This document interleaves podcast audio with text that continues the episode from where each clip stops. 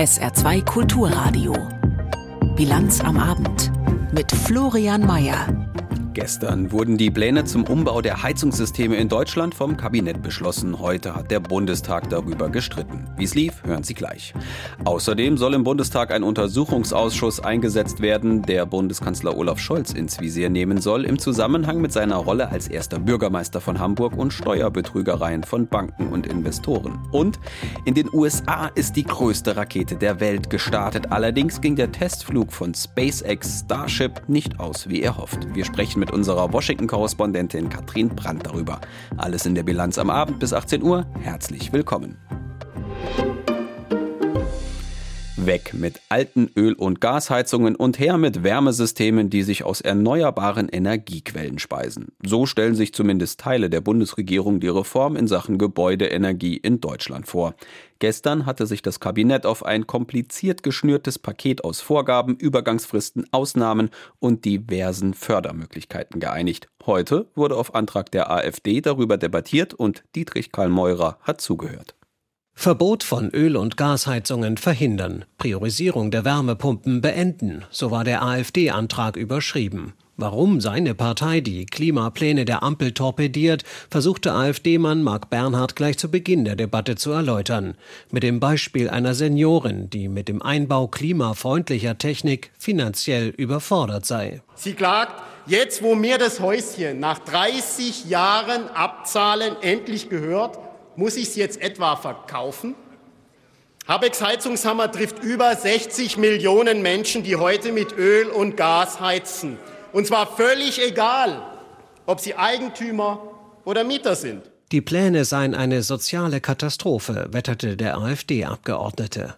Dies sei Hass und Hetze, konterte Nina Scheer von der SPD. Sie verwies auf die enormen finanziellen Hilfen des Staates, mit denen die explodierten Preise für fossile Energieträger abgefedert werden.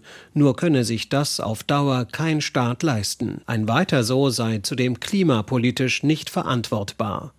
Die Regierung plane, die Bürgerinnen und Bürger bei der Energiewende nicht allein zu lassen. Es ist keine Drangsalierung und es ist keine Enteignung. Das ihre, ist ihr Vokabular. Das ist aber einfach nur, das ist genau das Kennzeichen der Verhetzung. Es geht darum, es geht darum, den Menschen jetzt den Weg zu ebnen, dass dies ermöglicht wird, dass dieser Umstieg auf erneuerbare Energien ermöglicht wird. Für die Union kritisierte Anne König von der CDU die Pläne der Ampel. Statt auf Freiwilligkeit beim Umstieg bei der Heizungstechnik setze die Regierung auf Zwang. Das ist eine Politik, die Angst macht und eben nicht zum Klimaschutz ermutigt. Ihr Zwangstausch wird der Mammutaufgabe Wärmewende nicht gerecht. Der gesetzlich angeordnete Zwangstausch von Heizung ist ein tiefer Eingriff ins Eigentum. Denn mit dem Austausch eines Heizkessels ist es bekanntlich ja nicht getan. Von kalter Enteignung sprach Anne König. Die Union sage Nein zu diesem Gesetz der Ampelkoalition. Für die verteidigte Kassem Taher Saleh von den Grünen das Vorhaben, das dringend notwendig sei, denn der Gebäudesektor habe die vom Klimaschutzgesetz gesetzten Ziele deutlich verfehlt. Wir stehen vor einer historischen Verantwortung, die Klimakatastrophe abzumildern. Wir machen das mit mit den Menschen und lassen dabei niemanden im Stich. Die Einwände der AfD seien Panikmache, so der Grüne. Das Ziel der Abkehr von fossilen Heizungen unterstützt auch die Linke, für die Ralf Lenkert eigene Ideen für eine Umsetzung und deren Finanzierung vorstellte. Vom blockweise abgestimmten Austausch der Anlagen bis hin zur Einführung einer Vermögenssteuer zur Klimaschutzfinanzierung. Und die FDP sieht deutlich Nachbesserungsbedarf, damit die Akzeptanz in der Bevölkerung für die Pläne größer wird. Zu reden gibt es allemal. Die Parlamentarier verwiesen den AfD-Antrag an den Bundestagsausschuss für Klimaschutz. Es fehlt an Wohnungen in Deutschland, vor allem an bezahlbaren. Und es fehlt zudem auch noch an genehmigten Bauanträgen, sagt die Bauwirtschaft. Die warnte heute beim Wohnungsbautag in Berlin vor einer schweren Krise und forderte eine massive Aufstockung der staatlichen Fördermittel, auch mit Blick auf die eben gehörten energetischen Reformpläne aus der Regierung. Wirtschaftsminister Habeck und Bauministerin Geiwitz machten allerdings keine großen Hoffnungen. Man könne nur gezielte Unterstützung gewähren, so Minister Habeck. Aus dem Hauptstadtstudio Hans-Joachim Viehweger.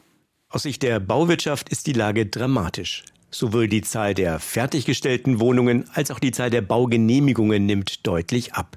Und schon genehmigte Projekte werden, wie das IFO-Institut meldet, häufig storniert. Das aber ist nur die eine Seite, wie Robert Feiger von der Industriegewerkschaft Bau betont. Gleichzeitig ist aber der Bedarf an bezahlbaren Wohnraum in Deutschland heute so hoch, wie wir ihn auch noch nicht hatten. Insbesondere aufgrund des Zuzugs von Flüchtlingen. Der Mangel an bezahlbarem Wohnraum entwickle sich zu einer Gefahr für die Gesellschaft.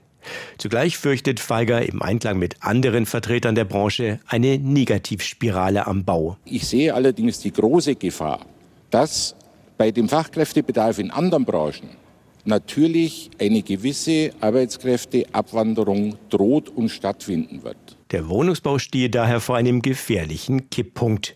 Vor diesem Hintergrund verlangt das Bündnis Wohnungsbau schnelle Hilfen von der Politik, wie Christian Staub vom Zentralverband des deutschen Baugewerbes erläutert. Wir brauchen eine Erhöhung der Förderkulisse. Wir brauchen eventuell auch Aussetzung von erhöhten Energiestandards, um eben sofort das Bauen wieder in Gang zu bringen. Also ich melde hier Alarm. Allein für den sozialen Wohnungsbau sollte der Bund weitere 50 Milliarden Euro in die Hand nehmen, in Form eines neuen Sondervermögens was bei Bauministerin Clara Geiwitz, SPD, aber auf Bedenken stößt. Sondervermögen klingt ja mal so super nach einem Batzen Geld. In Wirklichkeit ist es ja ein Batzen Schulden. Das ist eine Forderung, die kann ich verstehen. Auf der anderen Seite ist es so, dass wir natürlich das Grundgesetz sehen müssen. Und das Grundgesetz schränkt auch die Verschuldungsmöglichkeit des Staates deutlich ein. Auch Wirtschaftsminister Robert Habeck gibt den versammelten Branchenvertretern keine feste Zusage. Es gehöre zur Ehrlichkeit zuzugeben, dass wir nicht alles und überall verbilligen können, wohl aber gezielt im sozialen Bereich und im ökologischen Bereich die Unterstützung gewähren können, die die Volkswirtschaft tragen kann. So müsse man prüfen, wie vorhandene und möglicherweise an anderer Stelle eingesparte Mittel gezielt für die Bauwirtschaft eingesetzt werden könnten, so der grünen Politiker. Oppositionspolitiker wie Mario Chaya von der CDU werfen der Regierung dagegen vor, die Misere am Bau selbst mit zu verstärken. Weil doch zwei Fragen nicht beantwortet sind von dieser Bundesregierung. Die erste Frage ist, was kommt auf mich zu? Und die zweite Frage ist, welche Förderung bekomme ich? Das gelte gerade für die energetischen Vorgaben im Gebäudesektor, Stichwort Heizungen. Doch auch die Vertreter der Bauwirtschaft sehen hier ein großes Problem. Die Kosten am Bau hätten sich nicht nur durch die höheren Preise für Baumaterialien oder die gestiegenen Zinsen erhöht, sondern auch durch die immer strengeren Auflagen. Von Stellplätzen über die Gestaltung von Außenanlagen bis hin zu den Anforderungen zur Energieeffizienz. Uns geht das Geld aus für all diese Maßnahmen, die jetzt von uns gefordert werden. Das ist die Wirklichkeit. Sagt Axel Gedaschko vom Verband der Wohnungs- und Immobilienunternehmen. Ein Problem, das auch Bauministerin Geiwitz im Grundsatz anerkennt. Sie sagt zu, die Auflagen am Bau kritisch unter die Lupe zu nehmen. Sie werde dafür das Baugesetzbuch einmal gründlich ausschütteln. Cum-Ex-Geschäfte dürften einigen vielleicht noch ein Begriff sein. Steuerbetrugstricks von Banken und Investoren, die durch geschickten Handel Steuern auf Gewinnbeteiligungen mehrfach vom Staat erstattet bekommen hatten. Absolut illegal. Dabei mitgemacht hatte die Hamburger Warburg Bank und über die rückte auch jetzt Kanzler Olaf Scholz als ex-erster Bürgermeister Hamburgs ins Licht dieser illegalen Machenschaften. Denn es steht der Vorwurf im Raum, dass Scholz in seiner damaligen Rolle politischen Einfluss auf die Vorgänge bei der Warburg Bank genommen haben könnte. Die Union als größte Oppositionsfraktion im Deutschen Bundestag will das in einem Untersuchungsausschuss genauer unter die Lupe nehmen. Die dazugehörige Bundestagsdebatte hat Lothar Lenz beobachtet. Olaf Scholz hätte einen Untersuchungsausschuss zum Thema Warburg Bank durchaus verhindern können, sagte Matthias Middelberg von der Union, wenn Scholz sich mal erklärt hätte im Bundestag zu seinen Gesprächen mit der Hamburger Warburg Bank. Aber das habe Scholz eben nie getan. Ihr Bundeskanzler ist ohnehin bekannt für reduzierte Kommunikation. Wir haben in diesem Thema festgestellt, dass es null Kommunikation gab. Mehrmals hatte sich Olaf Scholz als erster Bürgermeister der Hansestadt Hamburg mit den Gesellschaftern der Warburg Bank getroffen und später angegeben, es sei dabei nicht um die fragliche Rückzahlung zu Unrecht kassierter Steuererstattungen gegangen. Genau das bezweifelt die Union. Matthias Mittelberg. Worüber wurde denn gesprochen? Über das Radwegenetz in Hamburg, über die Fütterung der Schwäne auf der Außenalster oder was sind denn die Themen gewesen? Das soll ein Untersuchungsausschuss klären. Für die SPD ist ein solcher Ausschuss schlicht überflüssig, denn es gebe bereits einen Untersuchungsausschuss der Hamburger Bürgerschaft zum Thema Warburg und Cum-Ex. Und der, sagte der SPD-Abgeordnete Michael Schrodi, habe in zwei Jahren nichts Belastendes zu Olaf Scholz herausgefunden. An all diesen Unterstellungen ist nichts dran. Es gab keine Verfehlungen der zuständigen Hamburger Behörden. Es gab keine politische Einflussnahme. Es gibt keinen finanziellen Schaden. Kein Steuergeld ist verloren gegangen. Tatsächlich wurde die Steuerforderung an die Warburg Bank später eingetrieben, aber erst auf Geheiß des damaligen Bundesfinanzministers Wolfgang Schäuble. Ungewöhnlich bei der Debatte im Bundestag heute auch die AfD und die Linke deuteten an, dass sie sich dem Antrag der Union auf einen Untersuchungsausschuss wohl anschließen werden. Wir als Linke kaufen dem Kanzler auch seine Erinnerungslücken nicht ab, sagte Christian Görke, der frühere Finanzminister des Landes Brandenburg. Für die Grünen forderte Katharina Beck, dass es mehr Transparenz geben müsse zu den Beziehungen zwischen Spitzenpolitikern und der Bankenbranche. Die Cum-Ex-Geschäfte sind nur die Spitze des Eisbergs. Diese Ausmaße abgesehen vom Thema Finanzkriminalität, erodieren auch Fairness und die soziale Marktwirtschaft in unserem Land. Es könne nicht angehen, dass die vermögendsten Menschen im Land es sich zum Ziel gesetzt hätten, den Staat über Steuertricks auszurauben, sagte die Grüne Beck. Über die Einsetzung eines Untersuchungsausschusses will der Bundestag Anfang Mai endgültig abstimmen. NATO-Generalsekretär Jens Stoltenberg ist am Donnerstagmorgen zu einem Besuch in der ukrainischen Hauptstadt Kiew eingetroffen. Wie immer bei diesen Besuchen in der von Russland attackierten Ukraine ohne vorherige Ankündigung. Es ist seine erste Reise in das Land seit Beginn der russischen Invasion. Und der ukrainische Präsident Zelensky nutzte Stoltenbergs Besuch, um selbst Druck für einen NATO-Beitritt zu machen, berichtet Frederik Rother. Wie immer, wenn hohe Gäste nach Kiew kommen, war auch der Besuch von Jens Stoltenberg nicht angekündigt worden. Am Vormittag berichteten dann ukrainische Medien, dass der NATO-Generalsekretär unerwartet in Kiew sei, zum ersten Mal seit Beginn der russischen Invasion. Erste Fotos zeigten, wie Stoltenberg am St. Michaelskloster in der Innenstadt der gefallenen ukrainischen Soldaten gedachte. Auch zerstörtes russisches Militärgerät, das hier ausgestellt wird, besichtigte er. Dann begann der politische Teil seines Besuchs, ein Treffen mit dem ukrainischen Präsidenten Volodymyr Zelensky, und der machte auf einer gemeinsamen Pressekonferenz einmal mehr Druck für einen NATO-Beitritt. Jetzt, wo eine Mehrheit in den NATO-Staaten und in der Ukraine den Beitritt unseres Landes in die Allianz unterstützt, ist es Zeit für entsprechende Entscheidungen. Es ist nicht länger möglich, sich die Sicherheit des euroatlantischen Raumes ohne die Ukraine vorzustellen und die Menschen verstehen das. Der NATO-Beitritt ist seit langem erklärtes Ziel der Ukraine und in der Verfassung festgeschrieben. Seit der russischen Invasion im vergangenen Jahr hat das Thema aus ukrainischer Sicht nochmal neue Dringlichkeit erhalten. Dennoch blieb NATO-Generalsekretär Stoltenberg zurückhaltend. Er nannte kein konkretes Beitrittsdatum. Er bekräftigte nur noch einmal, dass die Ukraine zum Bündnis gehöre. Stoltenberg in der ukrainischen Übersetzung.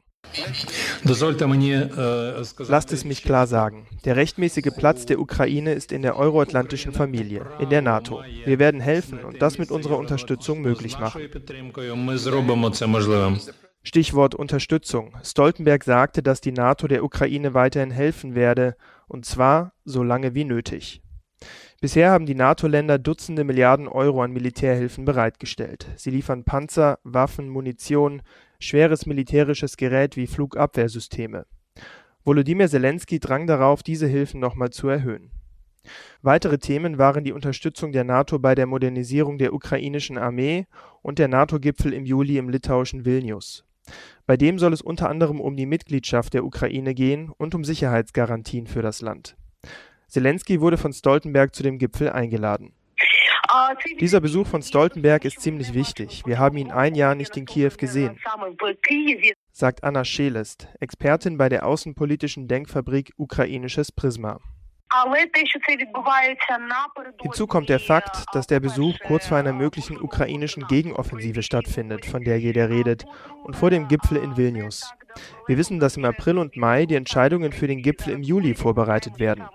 Von daher ist das Timing des Stoltenberg-Besuchs interessant. So Anna Schelest. Dass Stoltenberg erst gut ein Jahr nach der Invasion anreist, nachdem die bekanntesten westlichen Politiker schon da waren, führt sie unter anderem auf die logistischen Herausforderungen zurück und dass die NATO-Staaten, die immer wieder unterschiedlich auf die Ukraine schauen, mit dem Besuch prinzipiell einverstanden sein müssten. Dass Stoltenberg länger in Kiew bleibt, gilt als unwahrscheinlich. Morgen wird er in Deutschland erwartet, beim Treffen der Ukraine-Kontaktgruppe auf dem Armeestützpunkt Rammstein. 17.45 Uhr, Viertel vor sechs. Sie hören die Bilanz am Abend auf SR2 Kulturradio. Gleich geht's um den Start der größten Rakete der Welt und warum der mit einem großen Knall endete. Vorher die Nachrichten mit Peter Weizmann. Die Nebenklage im Jeboa-Prozess hält den angeklagten Neonazi Peter S. für weitgehend überführt. Auf einer Pressekonferenz von drei der vier Nebenklagevertreter hieß es, das Koblenzer Oberlandesgericht sei klar auf Verurteilungskurs. Die Indizien hätten sich im Laufe der Beweisaufnahme bestätigt. So sei etwa die Aussage der Hauptbelastungszeugin mehr als überzeugend gewesen. Sie hatte angegeben, dass Peter S. ihr gegenüber den tödlichen Brandanschlag auf einer Asylbewerberunterkunft in Saarlouis gestanden hatte. Bei der Tat vor über 30 Jahren war Samuel Jeboa aus Ghana getötet worden. Der Prozess wird voraussichtlich am 8. Mai fortgesetzt. Die Trierer Polizei hat die Ermittlungen zu den Ausschreitungen vor einer Disco an Weiberfastnacht abgeschlossen. Wie der SWR berichtet, wurden die Ermittlungsergebnisse an die Staatsanwaltschaft gegeben. Insgesamt werde gegen zwölf Verdächtige ermittelt. Gegen zwei Personen wegen des Verdachts des tätlichen Angriffs auf Polizisten und Körperverletzung sowie gegen zehn weitere Personen wegen des Verdachts des schweren Landfriedensbruchs. Ein 16-jähriger Tatverdächtiger befindet sich dem Bericht zufolge weiterhin in Untersuchungshaft. Bei den Ausschreitungen in Trier West Mitte Februar hatten 13 Polizisten bis zu 40 Angreifern gegenübergestanden. In der kommenden Nacht beginnt der nächste große Warnstreik bei den Bahngesellschaften in Deutschland. Dazu hat die Gewerkschaft EVG aufgerufen. Der Warnstreik dauert von drei bis elf Uhr. Betroffen ist der Nah- und Fernverkehr. An mehreren deutschen Flughäfen hat schon heute ein zweitägiger Warnstreik der Gewerkschaft Verdi begonnen. Betroffen sind die Flughäfen Düsseldorf, Hamburg und Köln-Bonn. Morgen kommt noch Stuttgart dazu. Der Flughafen Saarbrücken wird nicht bestreikt, allerdings könnten die Hamburg-Verbindungen wegen des Streiks dort ausfallen. Gesundheitsstaatssekretärin Bettina Altesleben von der SPD wird neue Drogenbeauftragte des Saarlandes. Damit folgt sie auf den ehemaligen CDU-Staatssekretär Colling. Dieser hatte das Amt bis zum Regierungswechsel im März des vergangenen Jahres inne. Seitdem war die Stelle unbesetzt. Nach SR-Informationen soll Altes Leben in den nächsten Wochen zur Landesdrogenbeauftragten ernannt werden. Der Ministerrat muss der Personalie noch zustimmen. Auf dem deutsch-französischen Theaterfestival Perspektiv werden in diesem Jahr 22 Stücke gezeigt. Den Auftakt macht Arrête d'urgence der Gruppe Accorea Crew. Sie zeigt eine Mischung aus Akrobatik, Zirkus und Live-Musik. Das Eröffnungsstück wird im Rahmen des 60. Jubiläums des Élysée-Vertrags bei freiem Eintritt an vier Tagen abwechselnd in Deutschland und Frankreich aufgeführt. In Saarbrücken, Liesbrück, Völklingen und Saargemünd. Die Perspektiv finden vom 25. Mai bis zum 3. Juni statt.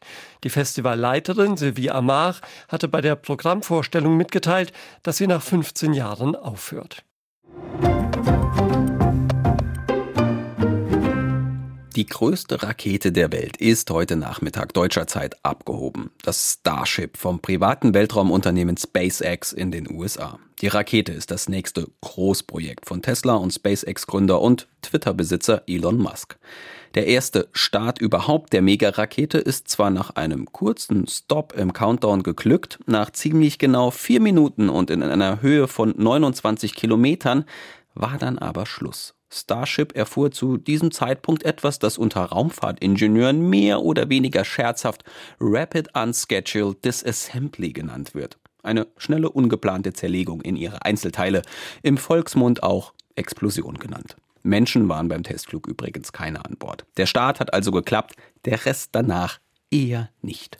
Was los war und wie es weitergeht, darüber konnte ich mit Katrin Brandt im ARD-Studio in Washington kurz vor unserer Sendung sprechen.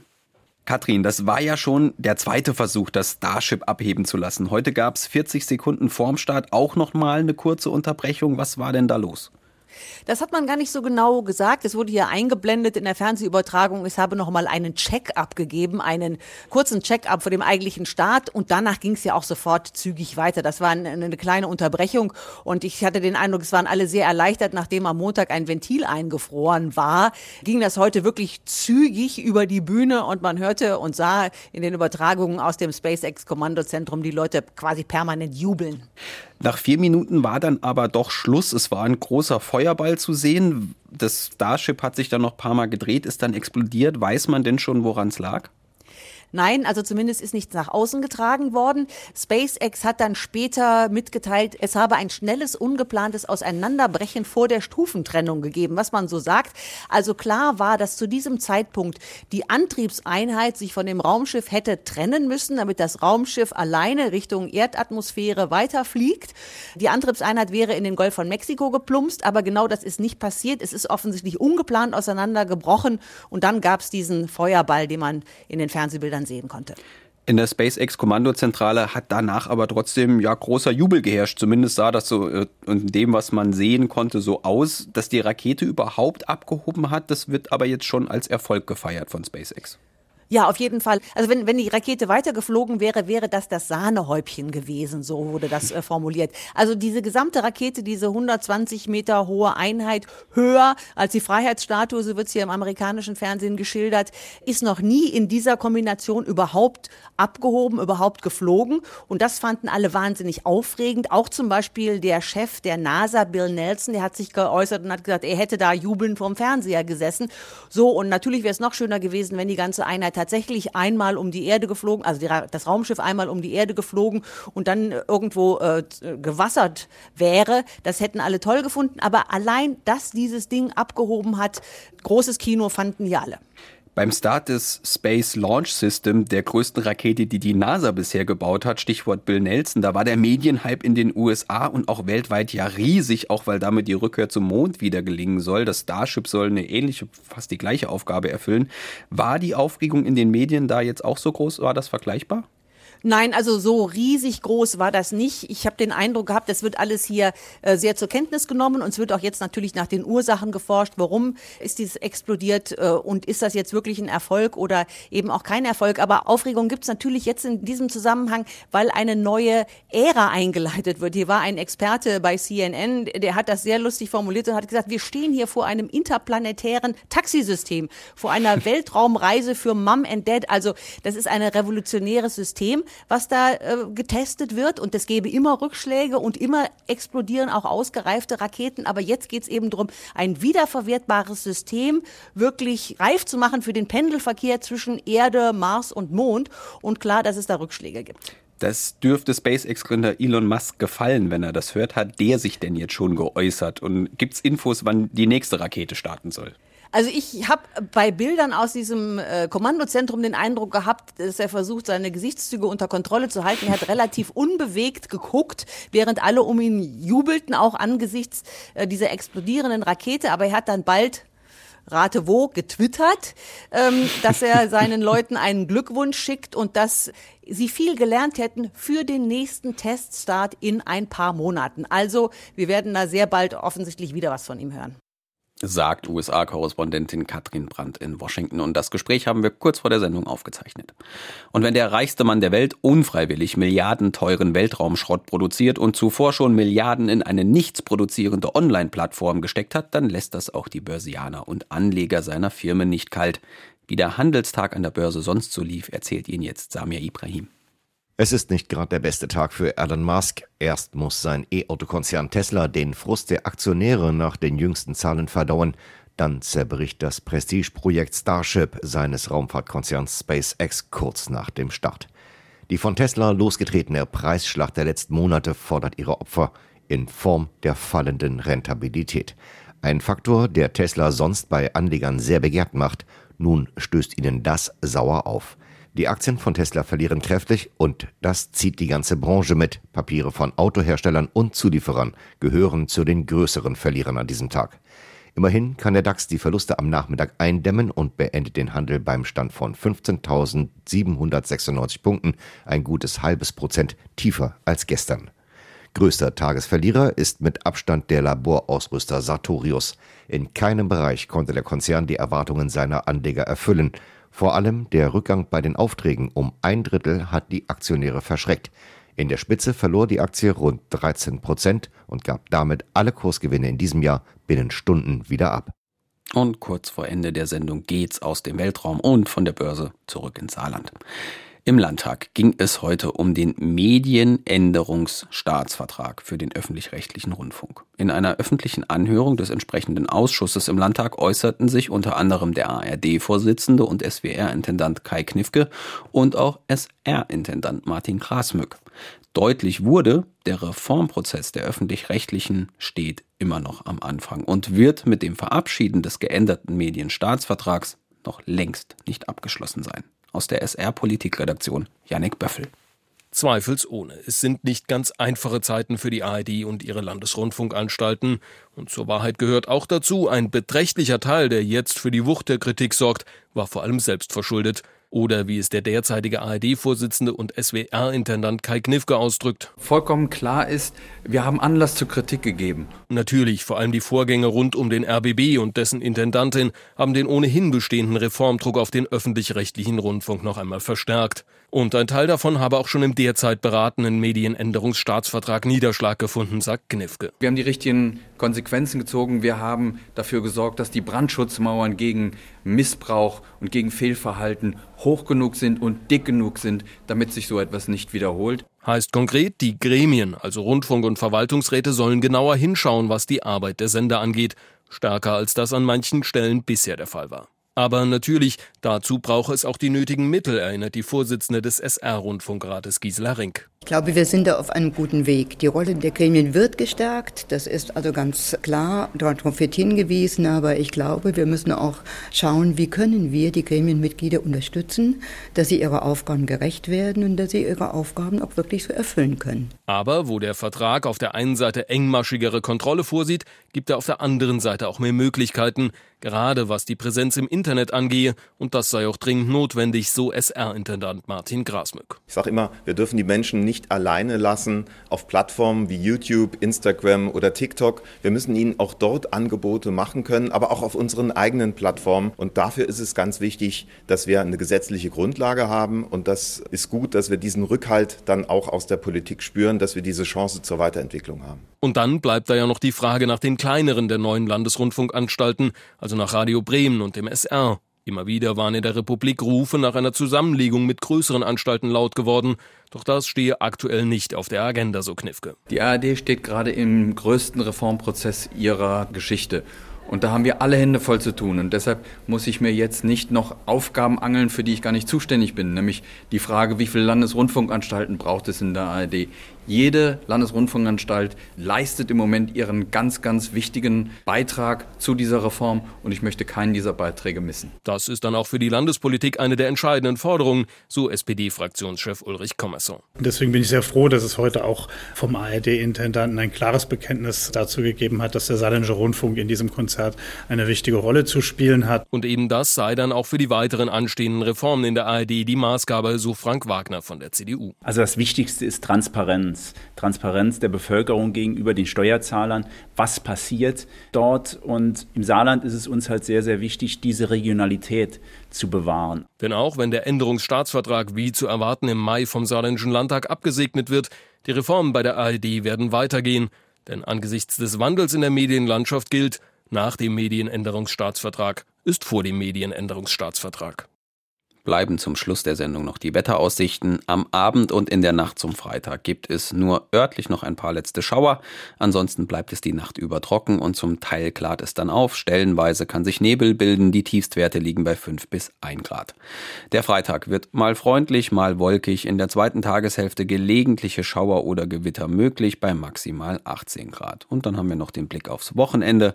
Am Samstag erst teils noch heiter, tagsüber viele Wolken und dann kommen noch Schauer dazu. Auch da sind wieder vereinzelt Gewitter möglich, die Höchstwerte zwischen 15 und 19 Grad und der Sonntag wird ein Mix aus ein wenig Sonne, kompakten Wolken, dafür wieder ordentlich Regenschauer und auch hier Gewittergefahr. Das Thermometer erreicht maximal 16 Grad. Das war die Bilanz am Abend mit Florian Mayer am Mikro. Danke fürs Zuhören im Namen des ganzen Teams. Hier geht's jetzt weiter mit der Abendmusik und Maria Gutierrez. Dabei viel Vergnügen. Bis morgen, machen Sie's gut. Tschüss.